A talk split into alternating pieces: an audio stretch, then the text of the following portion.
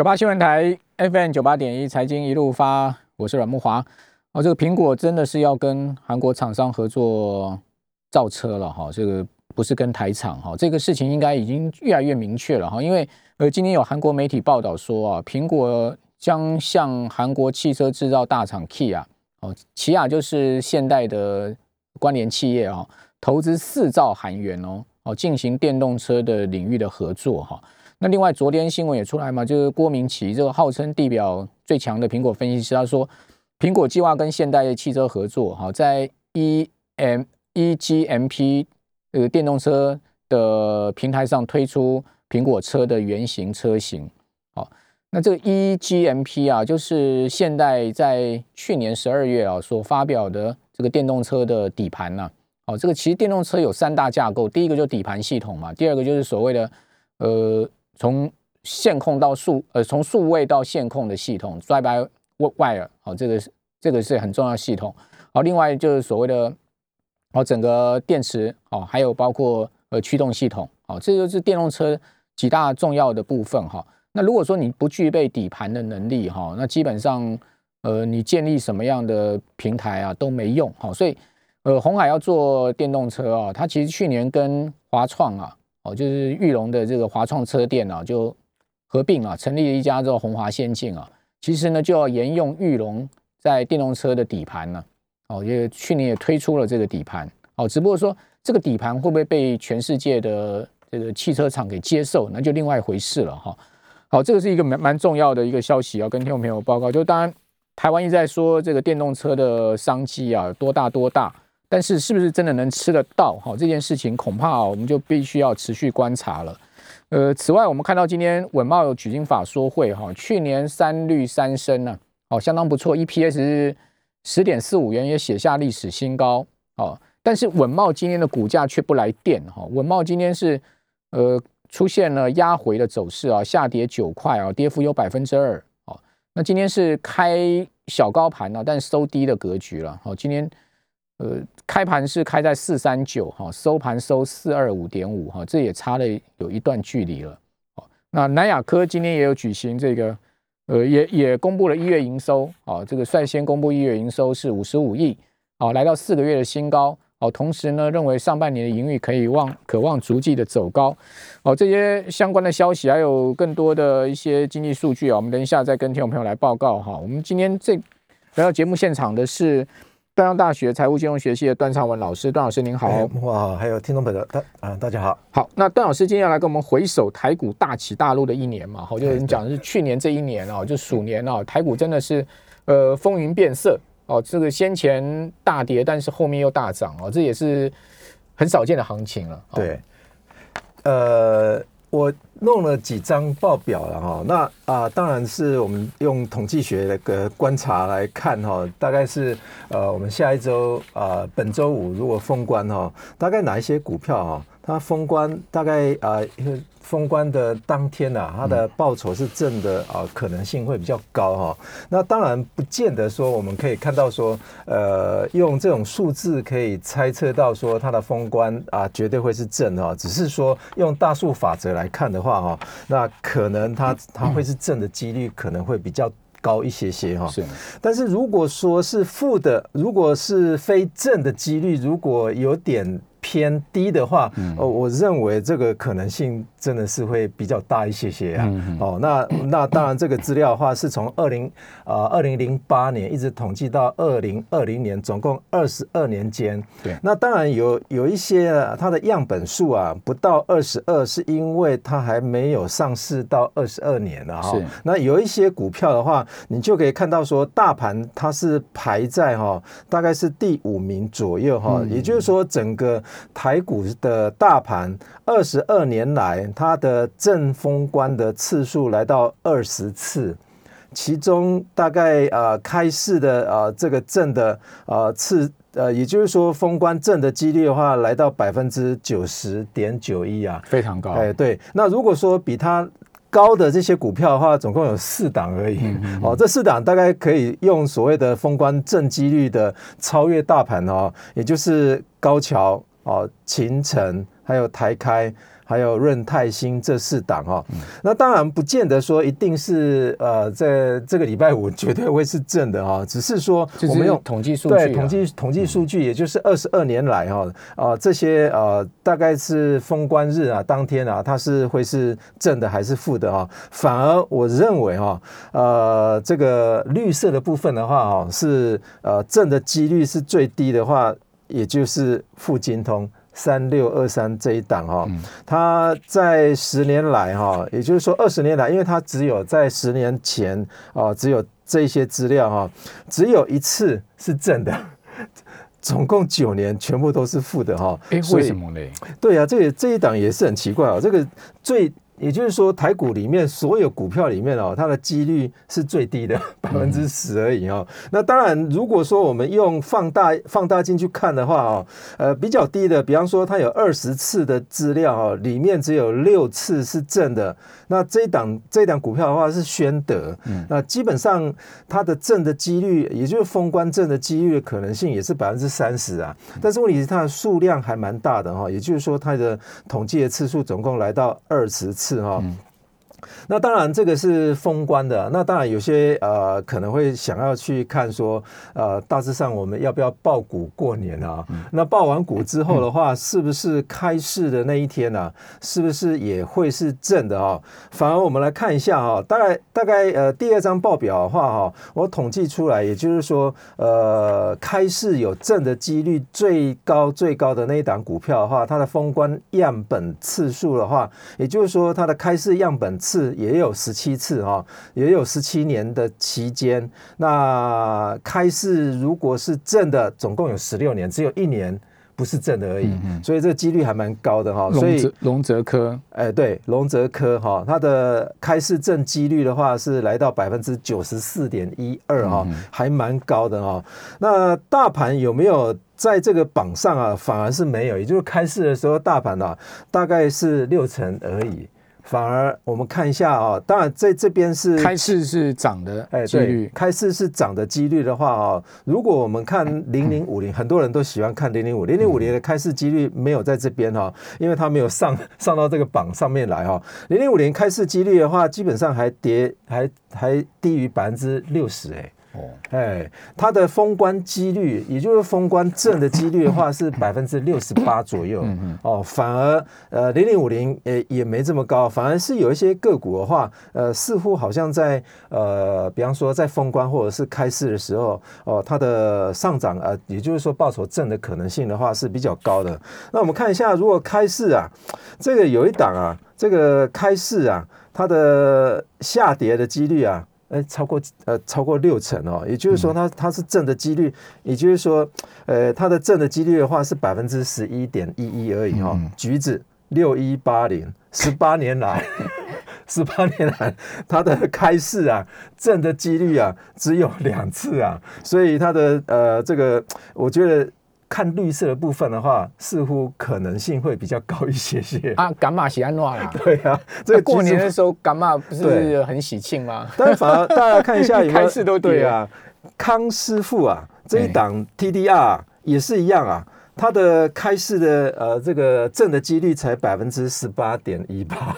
所以大家要警惕一下啊。这个 TDR 也不见得说一定是都会是好的。好，那当然。段老师提供的是过去二十二年的统计数据了，不代表说，呃，今年封关以以及呢，这个二月十七号开盘绝对会是这样子。哦，不过这给大家参考。那也就是说，这些几率高的，这些几率低的，哈，那其实它背后一定有它的道理，我觉得也蛮好玩的。对，可能可以去探讨一下。那当然，我们呃很多人喜欢看，就是我们去年度啊，这个报酬率啊。前二前二十名的，那这个报酬率前二十名，大家应该也都猜得到，第一名绝对是美德医疗，哦，美德医疗，再来是业旺合一。那这个美德医疗啊，它在二零二零年啊，全年度啊，涨幅啊，这来到两千三百二十三呢，这是很了不起的一档股票啊。哦，那当然其他的股票的话，都还没有啊，都还没有它它的一半呢。所以我们看第二名的话，业旺，那业旺的话大概也只有百分之八百二十一啊，八倍也不错了。对，但是问题是离第一名的二十三倍啊，它还不到它的一半。但是如果说我们往右边看的话，哈，右边看的话，我们看那个周转率啊，其实我们看一下，有一些，比方说股票周转率也特别高。你看美德医疗，它的报酬率虽然这么高，但是它周转率也特高的啊，它一千七百一十三，所以一天到晚有人在换股。要不然就是，呃，把这辆股票卖完之后舍不得再把它买回来，因为看那个报酬率一直在涨哈，周转率高到一个吓人。对对对，这周周周这个周转率实在是有点高啊，就一千七百一十三哈。那当然这些呃股票涨这么高，是不是它的业绩也有很好？我大概查一下业旺这一档股票啊，它的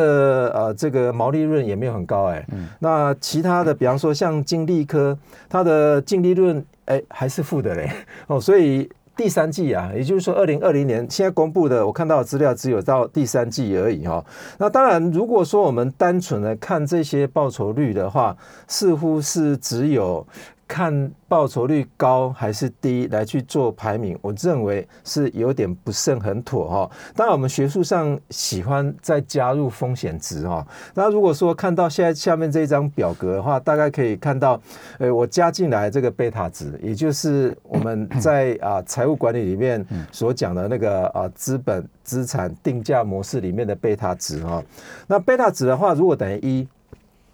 就是大就是大盘。对，那贝塔值如果大于一，那就是超越大盘。哦，所以基基本上就是呃，如果你把呃报酬率除以贝塔值的话，那就代表说。你承受每一单位的风险，你大概可以获取多少的报酬率？OK。所以如果你的你承担的风险越高，照理讲应该你的报酬率要越大才对哈。没错。所以这个值的话，我用报酬率，也就是月的报酬率除上月的贝塔值。嗯嗯。右手边。是年的报酬率除上年的贝塔值，所以贝塔值会随着时间变动而变动哈，所以不见得说你今天看到的这个贝塔值是一点二，明天就会啊就还仍然还是一点二，不见得哈。那当然用排名来看的话，如果你冒的风险越高，那么这档股票给你的回报。应该也要越高哈。如果排下来，结果前二十名是在左手边这边，第一名是信国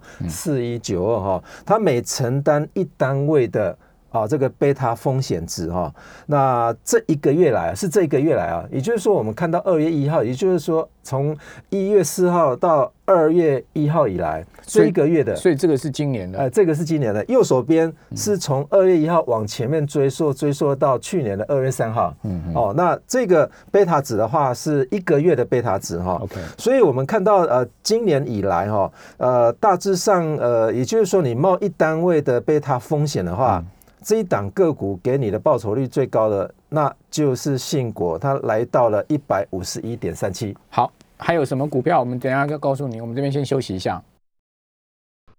九八新闻台 FM 九八点一财经一路发，我是阮木花。在我们节目现场是丹阳大学的段昌文老师啊。我们刚刚谈到，如果看今年以来哦，就是承担美风险报酬值最大的股票是信国。对对对，这个信国代号是四一九二哈。呃，信国有没有涨？好，它其实是有涨哈，因为它在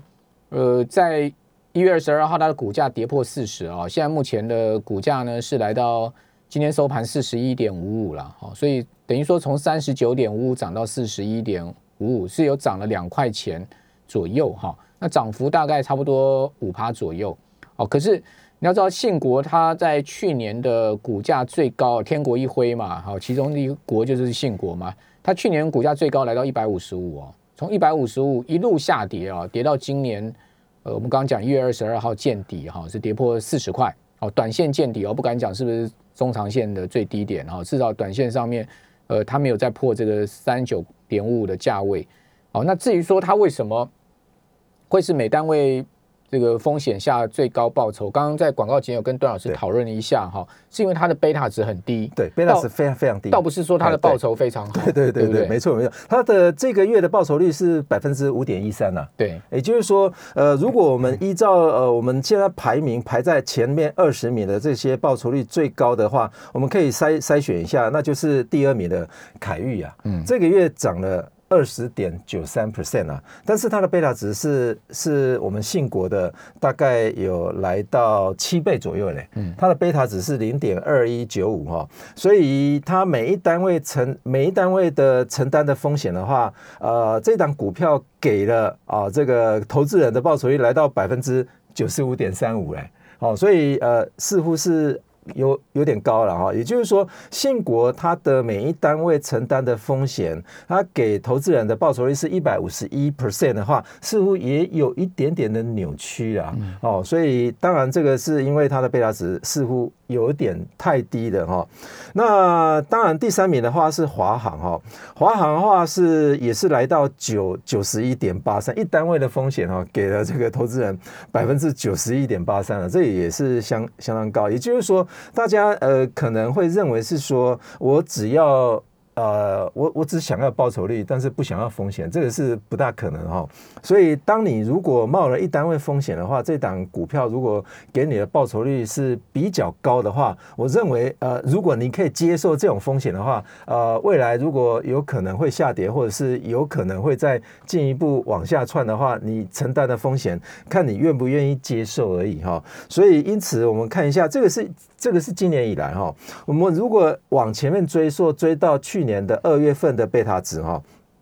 一整年的，一整年的，也就是说一直追到我们刚前面讲的都是一个月的，一个月的。那如果一整年的话哈，我们可以看到呃，这个一年来的报酬率最高的，也就是说冒一单位风险报酬率最高的话是上冒啊，呃，这个八二九一哈，它一年的报酬率有百分之。八十二点六七哦，但是因为它的贝塔值是零点零零一七，所以你用八十二点六七除以零点零零一七的话，相对状况之下的话，它的报酬就就来到了大概百分之。四呃四万八千六百二十七啊，这个这个似乎也有点啊太高啊，有点扭曲哦。我们看第二名啊，第二名是林泰哈，对，这个林泰的话，它的去年一整年，也就是说从去年的二月份一直到今年的二月份的话，它的报酬率来到百分之二三呃两百三十四点六零，这个也是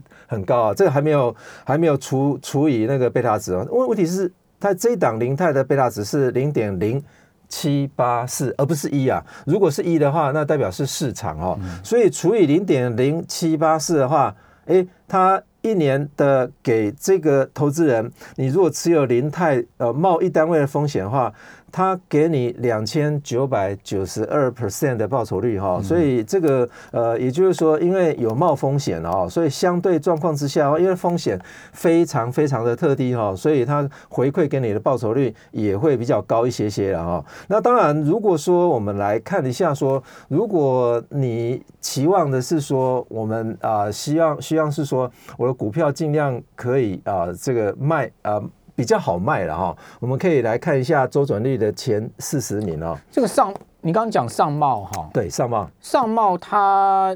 最近减资了，所以它股价跳得非常的高。哦，对，减资它的报酬率会往上走。所以段老师是不是跟减资有关？因为没错，因为你看到它在减之前哦，在一月二十号减之前，它的股价呢当天是收在三十三点八元。哦，它今天来到八点二八，它因为减资的关系，它它在这个呃，它它减资在二月三号，呃，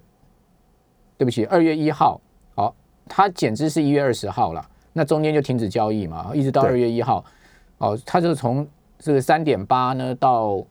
这个开盘是开六点八四，收盘是收六点八五，就是收涨停了。对，所以这个连续涨了三天涨停板哦。对，所以这个减资，所以减资应该就是扭曲的扭曲的这个数据，扭曲的这个数据。所以我们看一下第一名跟第二名啊，这个呃，我们看年的 CAPM 的那个贝塔值哈，也就是说，我们看第一名跟第二名，两者差距大概也来到二十倍左右了哈。所以第一名的话，基本上用月的或者是年来看的话，我们第一名的那些数据的话，都有可能会被扭曲，因为它有可能是极端值。对，所以我我发现统计数据哈。跟那个 AI 的资料库哦，在减资上面，它常常产生盲点。对对对，没错。因为因为一般来讲，他不会去知道这个股价的跳升对他不知道这个股价跳升是减资没错的关系，没错。但是我们在统计学上有呃有一种，比方说 all linear 哈，也就是呃这个极端值的话，我们可以透过用前面百分之十或者是后面百分之十把它删掉，看中间的百分之八十的这种数据来看，可能就是可以删掉极端值的部分。林。林泰也是减资啊，对对对。六一九八林泰也是减资，它在去年十一月十八号减资，然后重新开盘是十一月三十号，所以这两档前面刚刚讲这两档都是减资的，对，所以呃，这基基本上这个如果说有超过，比方说呃这个数据非常大的话，呃都都是有可能的哈、好，那我们来看到周转率。对率，周转率的部分哈，那当然呃，这个周转率越高的话，代表呃在市场上面轮替的这个次数就是越是频繁的哈。我们可以相相呼应一下，也就是说，看到呃去年整一年度啊，我排了前面四十名啊，这周转率大家有没有看到？基本上好像似乎大部分都是 ETF 啊，嗯。哦 ETF，ETF 冲来冲这个去，对这个占的板次哦，似乎有点过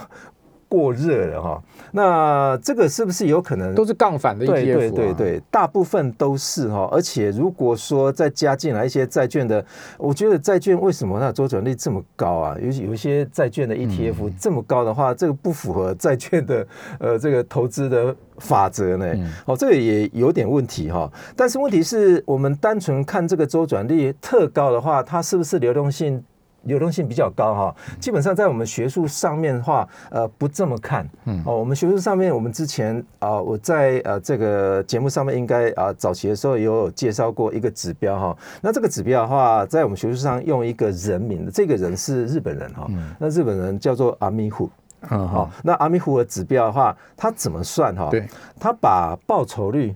挂绝对值，再除以成交值。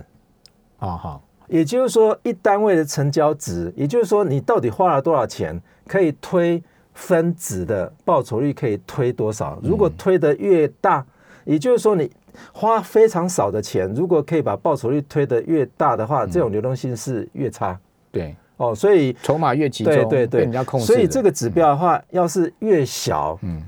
越小的话，它的流动性就越大。嗯所以阿米湖的指标，我把它列示在最右手边。也就是说，这两者的相除哈，除完之后，如果阿米湖的指标是越小的，那我就把它排在越是前面哈。那当然，我们可以看到说，这个阿米湖的指标的话，逼近零的，因为它它的绝对它的那个报酬率是要挂绝对值的，它不管你报酬率是正的还是负的，因为呃，一般来说我们在市场上面哈，可以把叫投资者可以分成三类型，第一类型是讯息交易者，对，第二类型是流动性交易者，对。第三类型是杂讯交易者。嗯所以流动性交易者的话，他是不 care 报酬率的，嗯。他是 care 是说我手头上面的现金到底足不足够这样。嗯所以有很多人会认为是说，哎，为什么负的也加进来哈？嗯那因为负的报酬率不见得说它的流动性就会是差的嘛。对，所以有可能它负的报酬率是因为它的流动性一直在更替，所以导致于说，诶。呃，这个流动性有有点创新高的意思哈，所以我们看一下，如果用日本呃这一篇文章哈，它的呃所定义的这个呃这个阿米虎的指标的话，第一名是双红啊，哈，它流动性是非常非常高啊。百分之一千三百六十六，对，那如果我们用加权指数来看，加权指数还排第三名呢。好，第三名的话，你看加权就也就是说，大盘大盘的流动性是最是最大，也就是整整体的市场，其他的流动性都一定会在大盘之下嘛。所以如果大家有兴趣的话，你看一下看一下这些指标了哈。那当然，如果我们可以来看一下这个呃，其实我们可以用最后所以双红跟见顶排在加权指之上，对他们的周转率都超过加权指数的这个对年周转率。对对对，那没错他们那他们是学术流动性，基本上他们就是说，呃，他们用用等于说用用用报酬去换算出来的，对对用那每个每每单位报酬每单位报酬率跟所谓的这个成交值对。的关系哈，也就是说你到底那丢了那最低的是是哪一家啊？最低的，我现在这边没有统计，我只统计到最高的哈。OK 那当然呃，我们如果说倒蛮想知道说哪一档股票不用什么量就可以 对对对赚很多钱的。下次可以 可以可以来公布。哦，那当然，如果说我们可以看一下今年法人啊对买超的前二十名，最后一张哦，我们看一下最后一张买超的前二十名哦，可以期望大家可以来来思考一下啊、当然，这二十名的话，第一名是红海啊，哦，第二名的话是日月光，第三名是元大。